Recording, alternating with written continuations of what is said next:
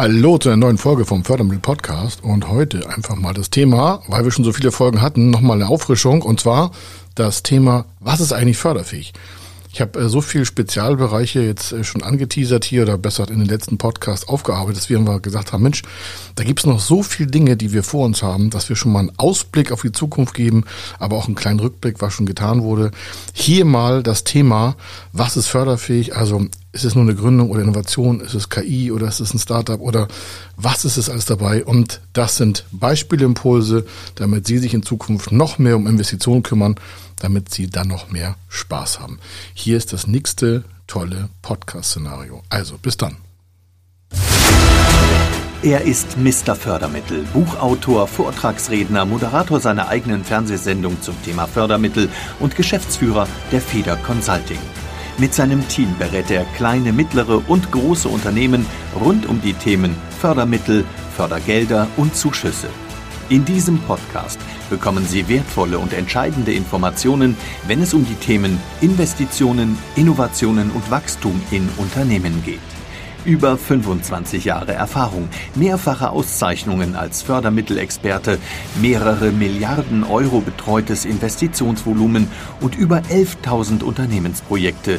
Davon können Sie jetzt profitieren. Hier ist der Fördermittel-Podcast mit Kai Schimmelfeder. Vielleicht blicken Sie gar nicht mehr durch, weil es so viele Chancen und Impulse gibt. Und wir dachten uns, wir fassen mal ein paar Sachen zusammen, was vielleicht aus Ihrem Bereich förderfähig wäre. Starten können wir natürlich mit einer Gründung. Warum? Eine Gründung ist förderfähig in verschiedenen Bereichen. Da gibt es sogar hier in Hamburg, wenn wir das mal hier im Heimatland sehen, ähm, die Möglichkeit, ähm, sogar ohne Eigenkapital. Wie Sie wissen, in der Zwischenzeit bin ich davon kein Freund. Ich liebe einfach Unternehmer, die mit Eigenkapital starten. Aber Nein, es geht grundsätzlich damit im Start-up-Bereich auch ohne. Für eine kleine erste quasi Projektphase. Äh, am liebsten sind aber eher die Unternehmen, die auch ein gewisses Eigenkapital mit sich bringen. Also das Thema Förderfähigkeit von Gründung ist damit schon mal abgehakt. Da gibt es Förderkredite, Bürgschaften, Haftungsfreistellungen. Da gibt es eine ganze Menge auch an Zuschüssen für verschiedene Bereiche. Und da gilt, je innovativer, dann auch je mehr Zuschuss. Aber bitte jetzt nicht abgeschreckt sein. Eine klassische analoge Gründung, ja, wenn Sie ein Teegeschäft haben und sagen, ich hätte gerne meinen Traum von einem Teegeschäft, dann reden wir hier auch von Gründerförderung. Das ist also auch kein Problem. Äh, da machen wir einen Sprung in das Thema und das war das wird die meisten auch interessieren im, im zukünftigen Bereich so Unternehmenskauf, Beteiligungskapital für Unternehmenskauf. Das ist ein Riesenthema. Warum? Äh, die meisten Unternehmen, die schon an Bord sind, also am Arbeiten sind, kleine, mittlere Unternehmen, 10, 15, 20, 50, 80, 100 Mitarbeiter, die haben eine Chance, vielleicht einen Mitbewerber zu kaufen, weil der im Zuge der Nachfolge sagt, Mensch, du, ich habe keinen Nachfolger bei uns in der Familie, ich möchte mein Unternehmen verkaufen, willst du es nicht kaufen? Ja, 10, 15 Jahre haben sich als Konkurrenten behagt und einmal kommt der zu ihnen und sagt, pass auf, ich habe keinen anderen, willst du es kaufen? Jetzt fehlt den meisten kaufenden Unternehmen, also Sie, Ihnen vielleicht, äh, das genügende Eigenkapital, um das Unternehmen zu kaufen. Und da greift der Staat äh, zur Seite und sagt, Mensch, wir haben ja ein Spezialprogramm zum Thema Nachfolge und zwar für den Käufer. Da kann der Käufer auf Eigenkapitalbasis einen Kaufpreis finanzieren. Das ist also förderfähig. Natürlich gibt es auch noch Zuschüsse für, je nachdem, ob das regional bezogen ist oder auch Digitalisierungszuschüsse, Projektzuschüsse. Das ist noch alles extra. Aber grundsätzlich reden wir hier mal davon, dass es Beteiligungskapital aus Förderprogrammen gibt. Und zwar nicht so, als wenn sie eine Heuschrecke bei sich irgendwie am Tisch sitzen haben, so wie das mal genannt wurde, von wegen, die wollen nur ihr bestes Geld und das muss alles teuer sein. Nein. Bei Förderprogrammen zum Thema Beteiligungskapital für zum Beispiel Unternehmenskauf, Betriebskauf ist es so, dass der Staat ihnen eine gewisse Eigenkapitalstärke gibt, also nicht nur Fremdkapital, sondern er beteiligt sich mit Kapital am Risiko. Und äh, dementsprechend ist es auch anders ausgestaltet und das ist auch ein Förderbereich, also Unternehmenskauf, kein Problem. Haben wir den nächsten Punkt, äh, dann nennen wir so mal einen Start-up-Bereich, also da, wo das Risikokapital gebraucht wird. Warum? Ein Start-up, also technologieoffen, innovativ, hat ja noch meistens keinen so markthaltigen Proof of Concept, also noch keinen Beweis, dass es über Jahre das Geschäftsmodell funktionsfähig gehalten hat. Es hat noch keinen Beweis, dass das Produkt, die Dienstleistung oder das Verfahren auch vom Markt angenommen wird. Ja, es gibt Planung und es gibt auch Marktanalysen. Aber am Ende ist die Realität vielleicht eine andere und deswegen sind die meisten Startups ja schwierig zu finanzieren. So empfinden das auch viele Startups. Das ist auch so, gerade in Deutschland sehr konservativ hier. Und da gibt es von der Förderseite her spezielle Förderprogramme, die ein Start-up mit Risikokapital unterstützen. Und Risikokapital heißt, äh, Kapital heißt, da werden keine Sicherheiten in dinglicher Form verwendet. Wenn Sie hingegen einen, quasi einen Handwerksbetrieb oder einen mittelständischen Produktionsbetrieb nehmen, der eine Produktionshalle bauen möchte, da wird die Bank fragen, alles klar, welche Sicherheiten haben Sie? Wenn Sie jetzt zwei Millionen haben wollen für die Halle, äh, was können Sie an Eigenkapital liefern? Welche Sicherheiten haben Sie? Wie ist das Modell? Die fragen gleich tausend Fragen. Im Risikokapitalbereich ist was anderes. Da geht es wirklich um Beteiligung, meist auch am Gesellschaftskapital des Startups, um dann das dort auch als Eigenkapital, also das Geld, was dann meistens ja auch verbrannt wird, bis das Unternehmen wirklich erstmal richtig läuft und in den Markt auch involviert werden kann, äh, benötigt wird. Also es sind zwei völlig verschiedene Ansätze bei dem Thema Beteiligungskapital. Einmal konservativ für Unternehmenskauf und einmal gerade bei Startup und technologiegetriebenen Unternehmen auch das Risikokapital. Dann der nächste Teil auch der Förderfähigkeit ist, äh, und da reden wir ganz konservativ und vielleicht auch für viele langweilig, Maschinen und Anlagen.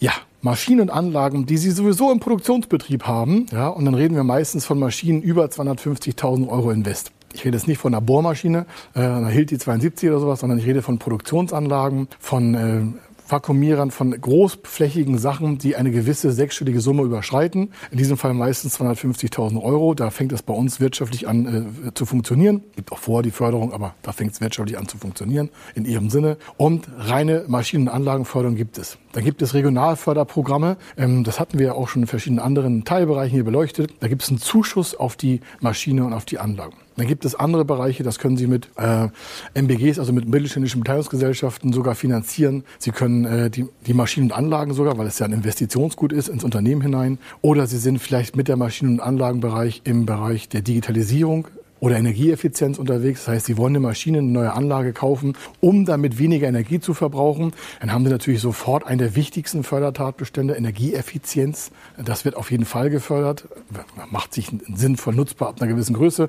Aber Thema Energie und Umwelt, Umweltschutz ist ein Riesenthema, gerade bei Maschinen und Anlagen. Der nächste Part ist natürlich allgemein im Unternehmen, ob im Gebäude, in den Dienstleistungen, in den Produkten, das Thema CO2-Reduzierung, also auch da energieeffizient arbeiten, energieeffizient produzieren. Das heißt, da muss nicht in die Maschine investiert werden, sondern da werden Verfahren optimiert, Leistungsstränge verbessert, ja, Lieferketten optimiert. Das ist auch ein Förderthema. Warum? Je weniger Energie Sie für das gleiche Ergebnis brauchen, desto besser können Sie natürlich in der Welt stehen und dementsprechend zukunftsfähiger sind Sie. Und das wiederum wird vorab gefördert, damit Sie die die richtige Richtung investieren. Dann kommen wir auch noch mal in den Förderbereich, ähm, den äh, viele völlig außer Acht lassen. Und zwar, man kann wirklich bestehende Bankkredite, also die vorher nicht gefördert waren, mit äh, Förderkrediten umschulden. Da sagen viele, das geht nicht, aber glauben Sie mir, in den Richtlinien steht das auch so drin. Wir machen das ja mal, regelmäßig in der Woche. Warum? Um äh, Fächerverbindlichkeiten, also ein Unternehmen, Ihr Unternehmen hat vielleicht fünf, sechs, sieben Kredite bei ein, zwei, drei Banken oder bei einer Bank. Das sind Fächerverbindlichkeiten, weil das sind verschiedene Verbindlichkeiten, Kredite nebeneinander. Äh, die haben verschiedene Zinssätze, verschiedene Laufzeiten und sind vielleicht gar nicht mehr so richtig optimal im Unternehmen richtig verankert. Kann man das Thema Umschuldung äh, starten. Das ist nicht negativ, das ist sogar sehr clever und smart. Warum? Warum sollten Sie sich mit viel Verwaltungsaufwand fünf, sechs, sieben Kredite nebenbei laufen lassen, wenn das Ganze in einen geförderten Kredit vielleicht umgebaut werden kann? Was haben wir da für Vorteile? Statt also die fünf, sechs, sieben oder drei, vier Kredite nebeneinander äh, mit verschiedenen Tilgungs- und Zinssätzen kann man ja eine Mixtur daraus fahren in Abstimmung mit der Bank. Und im Vorfeld sollte natürlich auch eine Ratingoptimierung stattfinden und auch eine Bonitätsanalyse stattfinden und auch eine Sinn- und Zweckoptimierung stattfinden. Also macht das überhaupt Sinn, das zu tun? Sonst würden Sie es nicht tun. Aber das sind alles Fördertatbestände. Sie bekommen sogar für die Optimierung solcher Umschuldungsprozeduren Beratungskostenzuschüsse. Wenn Sie sagen, wie? Ja, es gibt sogar Berater, die sagen, Mensch, alles klar, meine Beratung wird bezuschusst, wenn es ein gewisses Volumen nicht überschreitet. Also wenn Sie eine ganze Projektierung von Großanlagen in Millionen, Milliardenhöhe planen, dann ist das mit der Beratungskostenförderung vielleicht ein bisschen zu groß gegriffen. Aber im kleinteiligen Bereich wird das Thema Hilfe zur Selbsthilfe durch Beratungskostenförderung unterstützt. Das heißt, Unternehmen können auf Berater zugreifen, deren Beratungshonorar vielleicht zu 50, 75 Prozent, 30 Prozent bezuschusst wird, um sich dann für die Zukunft besser aufzustellen, um vielleicht das Thema Finanzierung besser anzugehen, vielleicht eine Umschulung vorzubereiten und dementsprechend die Unterlagen aufzubereiten, die Anträge zu stellen, mit der Bank zu sprechen, das gesamte Volut äh, dementsprechend auch professionell aufzuarbeiten. Und dann wollen wir natürlich nicht vergessen, das Thema Förderfähigkeit beim Thema Digitalisierung anzusetzen. Ich weiß, viele sagen, ja, ja, das machen wir alles schon. Aber die Frage ist doch, warum machen Sie nicht mehr? Warum greifen Sie nicht weiter in die Zukunft rein und sagen, was ist eigentlich global machbar? Ja, was haben vielleicht Mitbewerber aus der EU schon gemacht? Oder habe ich hier im Dorf bei mir ums Eck jemanden, der in seinem Betrieb total digital unterwegs ist, der hat sich Profis geholt und der hat sich für die nächsten Jahre schon richtig aufgestellt und richtig Geld in die Hand genommen, um auch seinen Mitarbeitern eine andere Zukunft zu ermöglichen. Denn da können wir ja nur ganz offen miteinander reden. Unternehmen, die nicht in die Digitalisierung investieren und dabei gleichzeitig auch alle Förderprogramme nutzen, und da kann ich Ihnen eine super, super äh, Information geben. Aktuell hat jedes Bundesland in Deutschland mindestens zwei bis drei Förderprogramme bei Umsetzung von Digitalisierungsprojekten. Das Thema Digitalisierung ist also ein ganz großes Förderthema. Warum? Weil wir natürlich hier gerade in Deutschland, in einem Hochtechnologieland, davon abhängig sind, die richtigen digitalen Schritte zu gehen.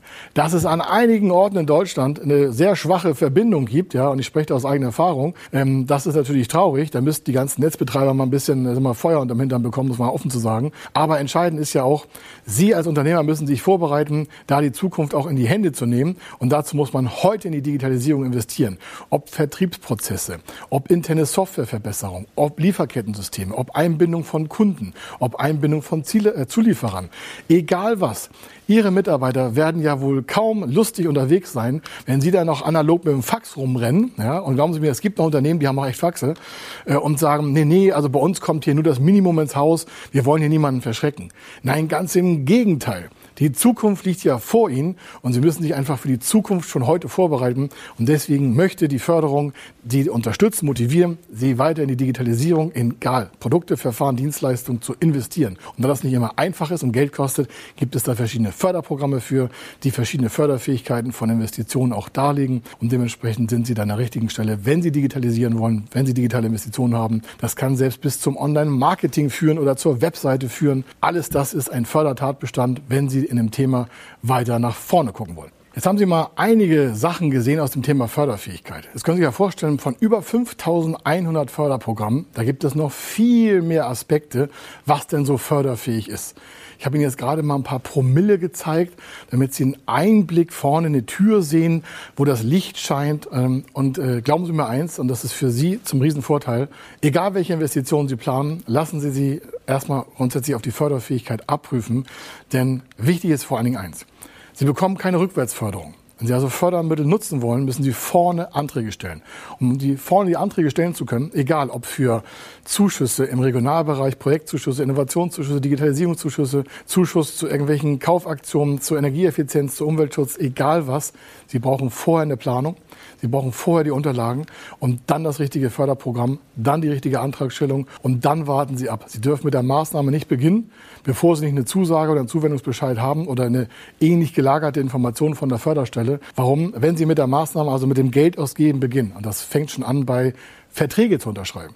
Ja, das ist der erste Punkt, wo eine Förderfähigkeit ausgeschaltet wird. Das heißt, wenn Sie Verträge unterschreiben und Sie haben keine Förderanträge und keine Zusagen vorab, dann ist die Förderung dahin, Sie kriegen keine Rückwärtsförderung. Und das ist elementar. Wenn Sie also wissen wollen, welche Förderprogramme für Sie interessant sind, für Ihre Investition, dann schauen Sie auf www.fördermittel-testen.de. Dann tragen Sie Ihre geplanten Investitionen ein, Ihre Summen, Ihre Details und dann schicken Sie uns das und bekommen Sie Ergebnis zurück und zwar ist das förderfähig, in welcher Höhe und was müssen Sie dafür tun. Also viel Freude bei Ihrem Förderprojekt und dann sehen wir uns dort.